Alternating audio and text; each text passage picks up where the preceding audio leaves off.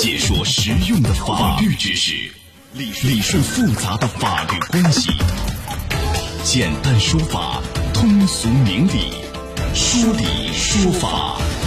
好，接下来我们进入到高爽说法的说理说法，我是主持人高爽，继续问候您。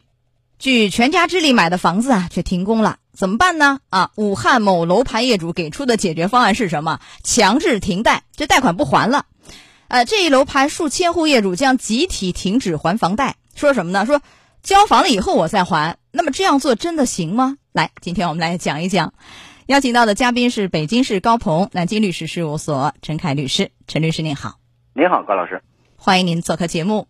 来，我们一起来听一听到底是怎么一回事儿。近日，在网络热传的武汉时代新城全体业主强制停贷告知书显示，武汉市汉南时代新城项目逾期交房数逾，业主多次现场维权仍无实质进展，数千户业主已收房源且未结清贷款决定。若该项目在限定时间二零二二年八月一日内仍未全面复工，业主将强制停还银行月供。七月十日下午。每日经济新闻记者通过微信联系上了时代新城业主代表李先生，他表示，业主们确实已经有这一打算，目前业主代表们也正在对该告知书进行完善，将在近期联系业主签字，并将该告知书寄给相关政府、企业、银行。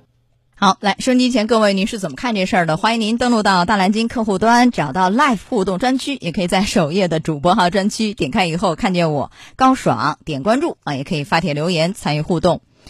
啊，这个事儿从情理上来说，这项目是延期交房，甚至可能会烂尾，购房人损失已经很大了啊。而按揭贷款这个目的是为了买房，你现在房子没买成，还要继续还房贷，确实是受不了，压力很大。但是如果没有经过法院的判决，或者是没有达成一个停贷协议，擅自就停了贷，这个风险也很大吧，就成了违约方吧？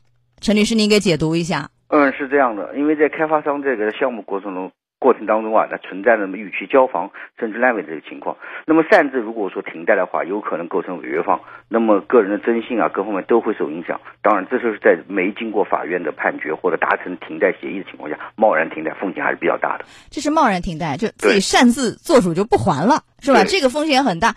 而且就是说，这房地产项目停工烂尾，这个不属于终止房贷合同的一个条件。对，你不能这么看。是不是？因为交房子的是开发商，而不是银行啊！啊，他找错主体，但是他其实 情理上来说完全能理解，但是这个维权的方式不可取啊！主体不一样，因为开发商延期交付，银行那儿你还得还啊，对 是这么一个情况。对但是这个事儿您说一下，有可能会怎样？如果擅自就停了贷，有可能被告，被告完了以后强制执行还是怎样？上那个失信名单，你给讲讲这个后果到底有多可怕？是这样，如果说因为。嗯，你跟你跟开发商买房，你跟银行呢是一种借贷关系，是一种民事关系。那么相当于你跟借银行借钱，银行没有交房的义务，你不还银行的钱，肯定银行会这个这个这个擅自停贷的话，银行可能会起诉你。一旦起诉你的话，一个你要肯定是构成违约，构成这个贷款的违约了。那么你该还还得还。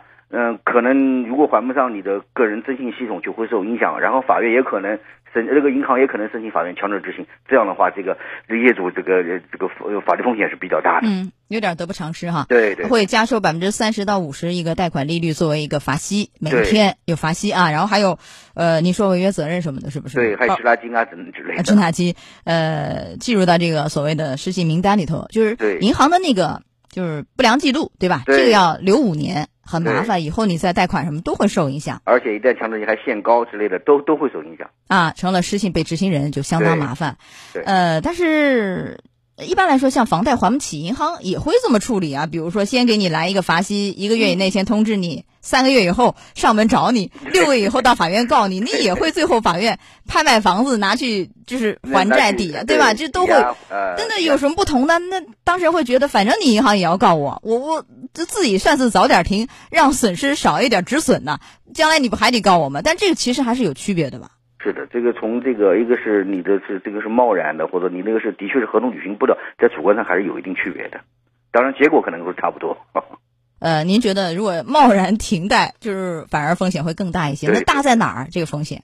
呃，是这样，你从现在来看的话，你这个主动的告知银行你不还贷了，你这个理由也是我们讲不是一个能够成立的理由。我觉得还是从合同上也好，还是从这个呃跟银行的洽谈也好，能不能够协商，嗯，商量出一个办法出来，一个维护自己的合法权益，第二个呢，也这个银行也能够维护自己的这么一个商业运营的个规则吧。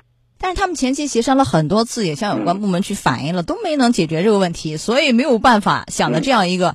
呃，这么一个招是吧？大家签一个告知书，一起签字，说我们不还了，一千多户。应当讲，这个这种行为还不是一种合法的维权行为，而是比较极端的一个做法，是吧？哎，是不是合法的维权行为？但是我们讲一下，就是你像他遇到这个事儿，确实是非常的闹心，就是所有的这个几家人，这六个钱包，一家人所有的家当全全搭上去了。那么，应该正确维权方法是什么样的？你看有一个细节，他们认为什么呢？说银行你违规把那个监管资金划走，而且在这个。呃，主体工程没有封顶的时候就发放按揭贷款，你银行也有问题啊，贷款，对吧？你那儿呃，开发商你又就等于是停工，对吧？你银行也有问题。那我们面对这样的一个复杂的情况，应该怎么样维权？您给讲一下。嗯，首先一个来讲的话，就是第一个就是银行如果存在违规，跟这个不还贷款，我们讲是没有因果关系的，这个要搞清楚，这是一。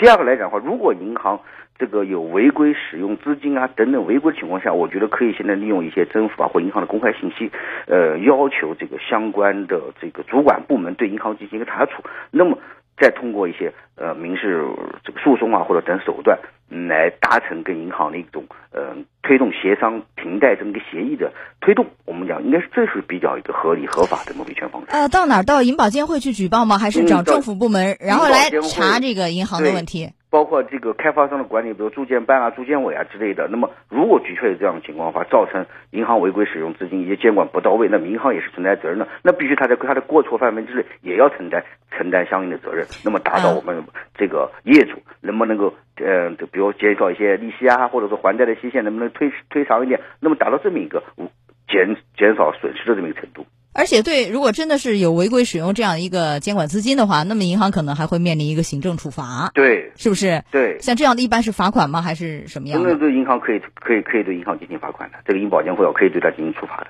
嗯，所以千万不要擅自停贷，按照您说以上几个方式，比如说协商啊，甚至起诉，其实也可以通过法院来判是不是应该停贷，而千万不要自己就停了啊。